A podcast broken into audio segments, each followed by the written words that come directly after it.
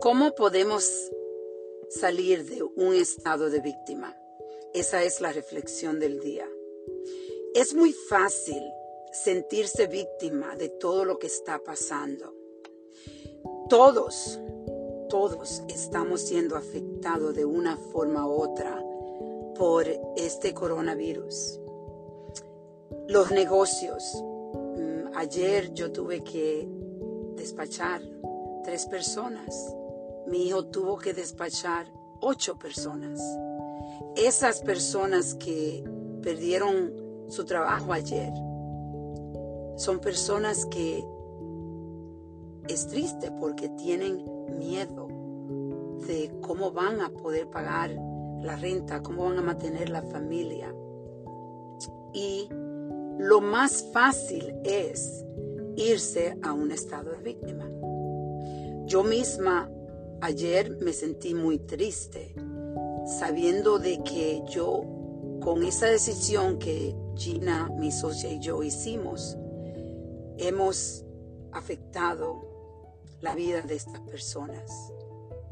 Pero el negocio no va a sobrevivir si no hacemos esas decisiones difíciles.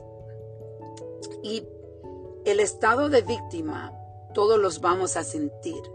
Lo importante es buscar la forma de salir de ese espacio lo más pronto posible. Poner a esa energía en soluciones. ¿Qué podemos hacer?